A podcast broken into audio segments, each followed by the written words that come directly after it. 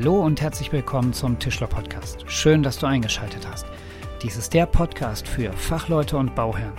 Mein Name ist Marc Schütt, ich bin Schreinermeister und öffentlich bestellter Sachverständiger im Tischlerhandwerk und hier in diesem Podcast erfährst du in sieben Minuten mehr zu Themen aus dem Tischlerhandwerk. Wissen to go und jetzt lass uns loslegen.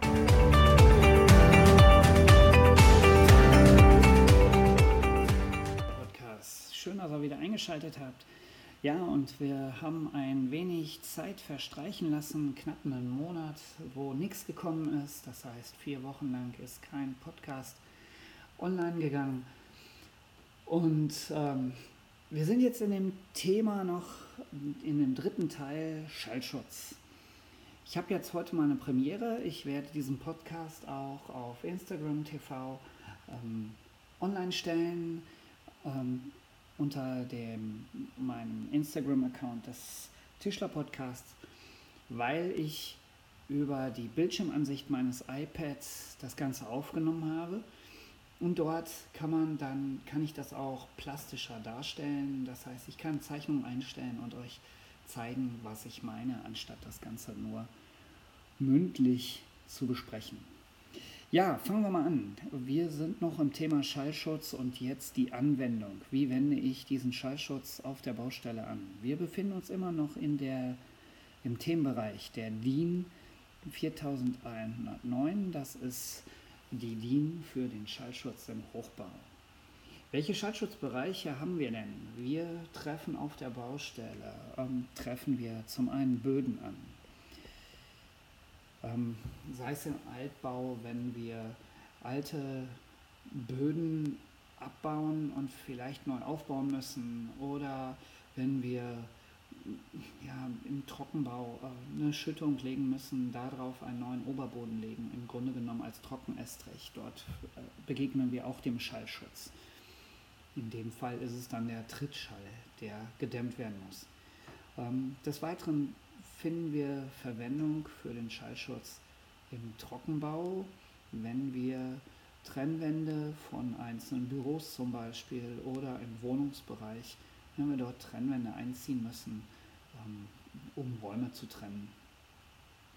Und was auch noch ähm, ein Thema ist für uns im Tischlerbereich, entweder Decken Konstruktionen, die wir schallschutztechnisch absondern müssen oder Fenster, die den Außenschall nicht nach innen dringen lassen sollen.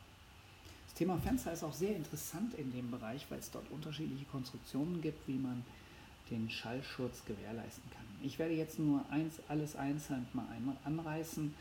Ähm, wenn jemand Interesse hat, kann er mich gerne mal ansprechen. Dann können wir auch ähm, per Nachrichten da detaillierter drauf eingehen. Aber wie gesagt, jetzt geht es erstmal angerissen an die Sachen. Fangen wir mal beim Thema Böden an. Wir haben ja, wie gesagt, den Trittschallschutz, den Trittschall und bei dem Trittschall, das ist immer so eine Sache. Ähm, wie erreiche ich einen sauberen Schallschutz bei einem Boden? Jetzt kommen wir als Tischler häufig in die Sanierung. Also im Neubau ist es ja schon so, dass in der überwiegenden Anzahl der Trittschall durch einen Gussestrich erledigt wird. Das heißt, das macht alles der Estrichleger. Ähm, wenn wir Trockenestriche legen, dann ist es in der Regel in der Sanierung. So, jetzt haben wir ein älteres Haus, das hat eine Balkendecke. Ich zeichne es einfach mal im Querschnitt. Wir haben hier eine Balkendecke, so haben wir es zu Hause zum Beispiel. Dann findet man im Sauerland ganz häufig eine Spalierdecke. Das sind ganz kleine ähm, Holzleisten, die unter den, das Kantholz, was ähm, raumüberspannend, die raumüberspannend gelegt worden sind. Dort werden dann ganz kleine Holzleisten unten drunter genagelt oder sind genagelt worden.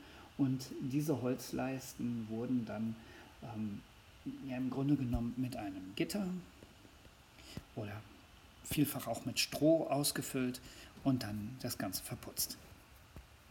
Hier zwischen, zwischen dem Holz ähm, lag dann wurde dann eine Folie gelegt, meist war es so eine Teerpappe und dann lag hier Schlacke drin. Oder vermehrt waren auch, sind auch Leisten hier dran, dann sind hier Rauschbundbretter und dann ist hier Schlacke drin gewesen und dann kam der Oberboden. Das Ganze, sagen wir mal, da ist jetzt ein Wasserschaden entstanden.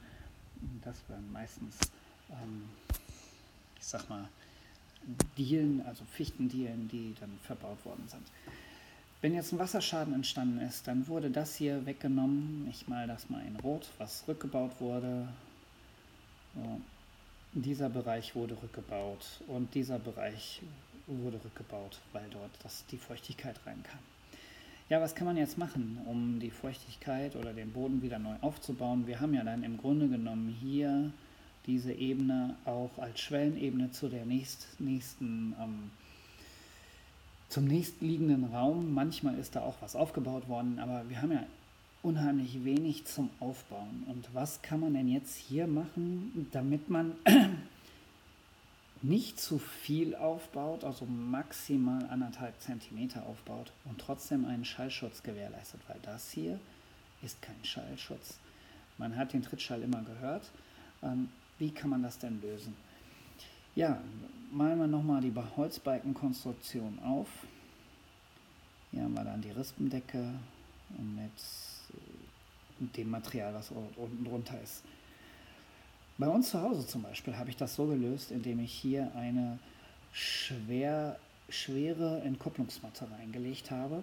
Das heißt, die ist ähm, sehr schwer und den nächsten Boden habe ich dort oben schwimmend draufgelegt.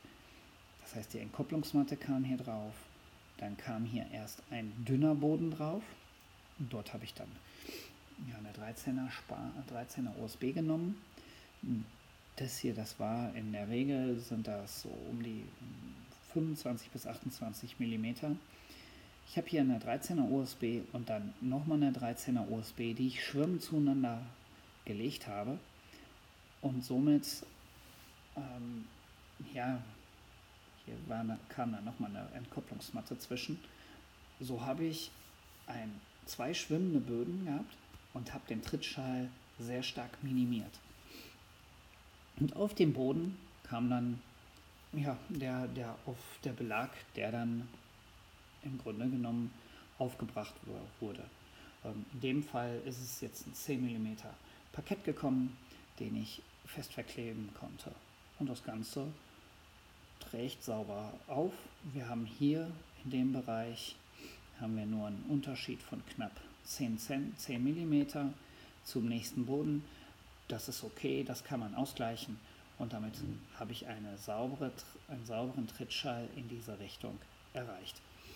Was kann man denn noch machen? Ähm, Böden, die kann man des Weiteren entkoppeln. Sagen wir mal, wenn wir jetzt wirklich den Estrich rausnehmen mussten und wir haben im unteren, darunter liegenden Geschoss noch eine Wohnung und müssen gucken, dass der Boden dort ähm, entkoppelt wird und wir setzen jetzt keinen Estrich rein, weil wir in der Sanierung jetzt nicht den Dreck haben wollen und auch keine 20 Tage oder 30 Tage haben, um die ganze Feuchtigkeit aus dem Estrich herauszuholen.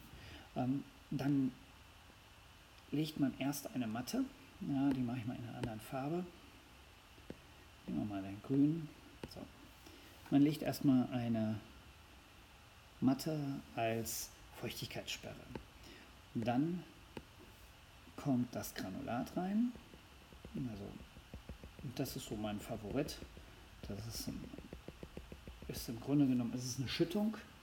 Und auf diese Schüttung kann man, das mache ich ganz gerne, mit entweder mit einer USB-Platte arbeiten, dass man die USB-Platten hier drauf legt, schwimmend verlegt, ähm, ein wenig Rand lassen. Das heißt, hier in dem Bereich muss auch nochmal etwas Rand bleiben. Und auf diese USB-Platte kann man dann letztendlich den Boden verlegen, den man verlegen möchte. Wir haben hier der Durchgang wird sehr gut gedämmt durch die komplette Schüttung und wir erreichen einen sehr guten Schallschutz nach unten. Es gibt sehr viele ähm, Informationen bei Knauf zum Beispiel oder auch bei den anderen ähm, Trockenbauherstellern, die diese Schüttungsplatten oder diese Systeme in ihrem, ihrem Portfolio haben. Da einfach mal nachgucken. Die Sachen sind alle frei zugänglich, äh, runterzuladen.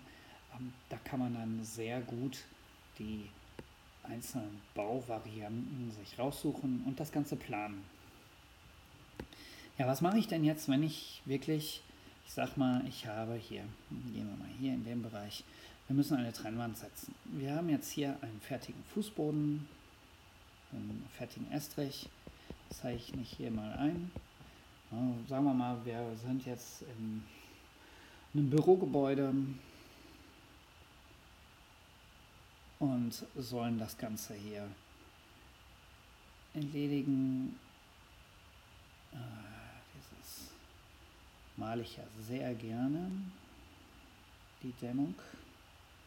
So, wir sollen jetzt einen Büroraum abtrennen. So. Was ist das? Und ne, ein wenig scheiße gezeichnet, aber ist egal. Hier so. Und das hier ist im Grunde genommen der Rohfußboden. Ähm, hier soll jetzt die Trennwand hin.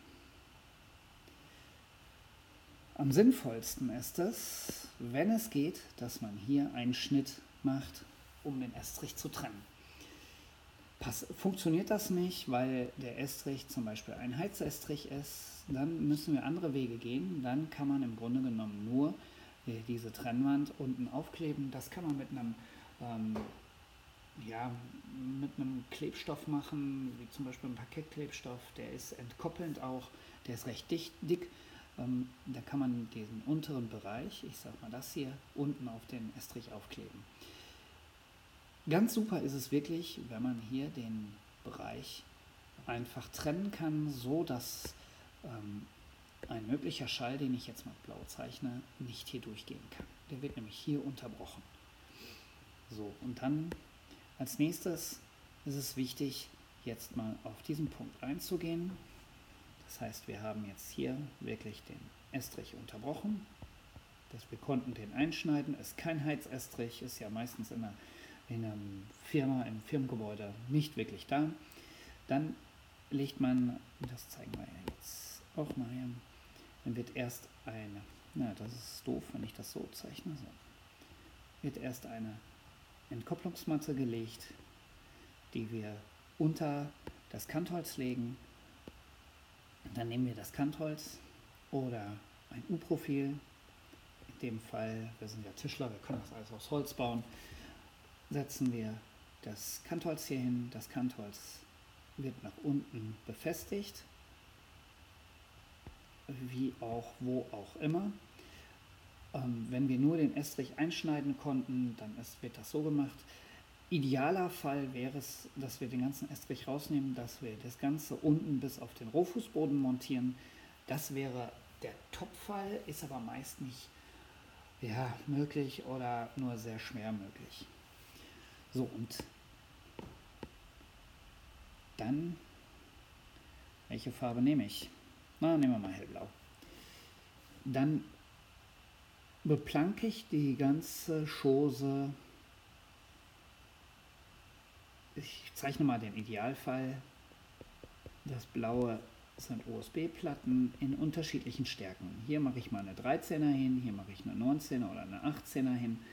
So, und dann die, das Dämmmaterial, hier dämme ich nicht vollflächig, das heißt, ich lasse in diesem Bereich noch ein bisschen Luft, so dass der Körperschall nicht komplett übertragen wird.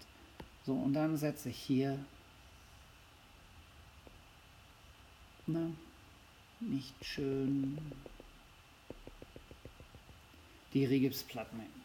Somit habe ich einen ähm, nicht gleichen Aufbau des, ähm, des Ständerwerks, habe die Möglichkeit hier in dem, also im Grunde genommen habe ich die Möglichkeit auch schwerere Elemente hierdurch zu befestigen weil ich ja eine USB-Platte habe. Das heißt, ich könnte zum Beispiel Hängeschränke hier aufhängen oder auf der anderen Seite, was weiß ich, ähm, einen Schrank oder, oder Tafeln oder sonst irgendwas, das du mir nicht aus der Regisplatte reißt.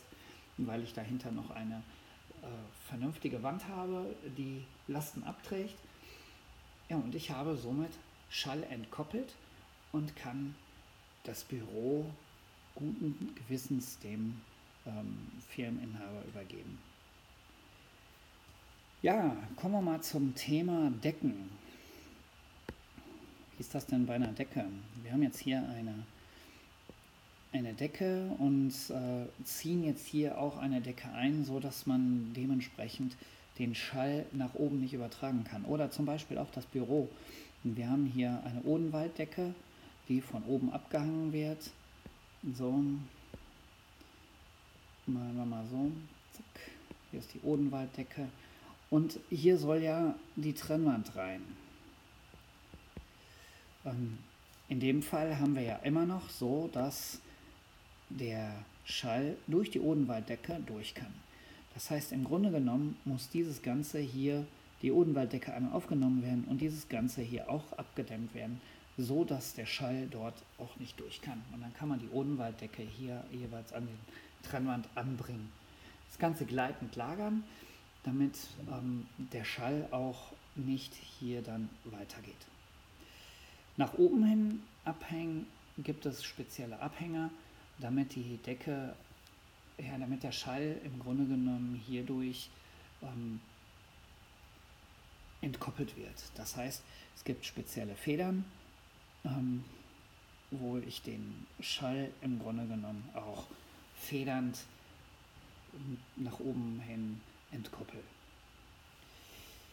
Ja, und jetzt gehen wir mal zum Thema Fenster. Das ist total interessant, finde ich, weil, wo finden wir denn sowas? Ja, an großen, an Straßen zum Beispiel. Es gibt äh, auch Förderprogramme der einzelnen Straßen, also bei uns ist es Straßen NRW zum Beispiel, ähm, da gibt es Förderprogramme an Bundesstraßen, dass die ähm, Anwohner dort, wenn sie Schallschutzfenster montieren lassen, dass sie diese auch fördern lassen können. Ähm, in Bereichen von Flug Einflugschneisen, dort gibt es auch die Möglichkeit, ähm, ja, mit Schallschutzelementen den Schallschutz im Haus zu gewährleisten. Jetzt haben wir ja beim Fenster das, die Problematik, dass wir das Fenster ja auch auf Kipp stellen. Mittlerweile gibt es Systeme, dass Sie Fenster auf Kipp stellen können und eine aktive Lüftung ähm, erreichen durch zwei unterschiedliche Fenster. Das funktioniert aber nur mit einem Kastenfenster oder mit einer Verglasung in der Leibung vor dem Fenster. Ähm, ich zeichne das mal auf. Ein Kastenfenster ist im Grunde genommen, findet man das ganz häufig in Berlin oder in Altbauten. Das heißt, wir haben hier äh, die Leibung. Ja. Hier geht es nach außen. Und dann haben wir hier ein Fenster. Ich male mal äh, ganz einfach. Und hier ein Fenster. So. Und durch diese äh, zwei Schalen und dazwischen äh, die Luft, kann der Schall nicht so durch. Diese Kastenfenster, ähm, die gibt es nicht nur einschalig mit einem, ein, mit einem Einfachglas, sondern auch mit Isolierverglasung. Ähm, und in dem Fall, was ich gerade sagte, dass es unterschiedliche Kastenvarianten gibt, haben wir hier dann nochmal einmal getrennt. Und dann kann man dieses Fenster auf Kipp stellen und hier unten dieses Fenster auf Kipp stellen. Und dadurch, dass der Schall sich hier verläuft, also ich male es nochmal in einer anderen Farbe. Das heißt, die Lüftung, die geht hier oben durch, hier unten durch und hier. Dadurch entkoppelt sich das Ganze, weil in dem Bereich hier, und das male ich mal grün, in dem Bereich sind schallhemmende Platten, ah, die Platten, die Schall absorbieren. Ähm, das muss man sich so vorstellen, das sind Platten, die haben kleine Löcher und da geht der Schall rein und verläuft sich hier und ist dann im Grunde genommen, wird er geschluckt. Solche Arten von Kastenfenstern, ja, wie gesagt, werden häufig in Berlin verbaut oder in ähm, ja, historischen Gebäuden. Das moderne Schallschutzfenster, gehen wir mal auf das moderne Schallschutzfenster ein, ist das normale Fenster. Ähm, das normale Fenster. Da, wo jetzt war ich ja so. Das normale Fenster, was hier eine Verglasung drin hat, die unterschiedliche Glasstärken hat und ein, ein Schwergas, eine Schwergasfüllung. So, hier ist die. Ähm, diese Fenster bringen ihren Schallschutz, sind geprüft und die bringen ihren Schallschutz im geschlossenen Zustand.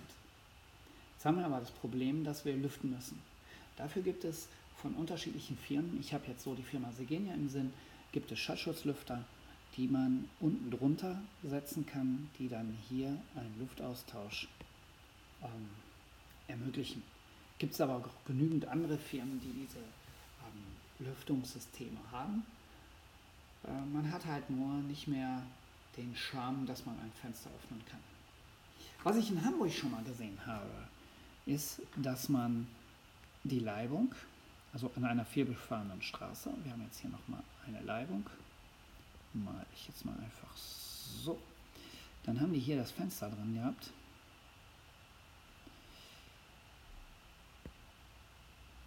So. Ähm, ich meine, es ist nicht ganz klar, also ich habe jetzt nur einen Rahmen gemalt, ist ja egal. Und hier haben sie in dem Bereich eine Glasscheibe eingesetzt. Eine sehr dicke Glasscheibe als VSG-Glasscheibe und nur an den Rändern Lüftung. In diesem Bereich kam hm, ein Metallkonstrukt als Aufbau, das auch perforiert war. Oh, und dann, ich mache mal, mal, mal ganz viele Löcher hier rein. So. Dann konnte nämlich, den Schall male ich jetzt nochmal in blau, der Schall konnte hier durch, hat sich hier verlaufen und kam gar nicht bis, in, bis rein, wenn das Element gekippt war. Ist eine interessante Variante, hat auch sehr gut funktioniert. Das ist jetzt das gekippte Fenster, hat auch sehr gut funktioniert. Und ob es jetzt technisch zugelassen war, weiß ich nicht, das habe ich nicht geprüft. Ähm, das habe ich halt nur gesehen beim Vorbeigehen. Und äh, in dem Haus war ich auch, konnte mir das anhören, äh, wie gut der Verkehr, der auf dieser Seite hier war, nicht mehr auf der inneren Seite zu hören war. Das heißt, hier derjenige brauchte keine Kopfhörer und hier waren die Autos. Ähm, scheiß, scheiße gemalt.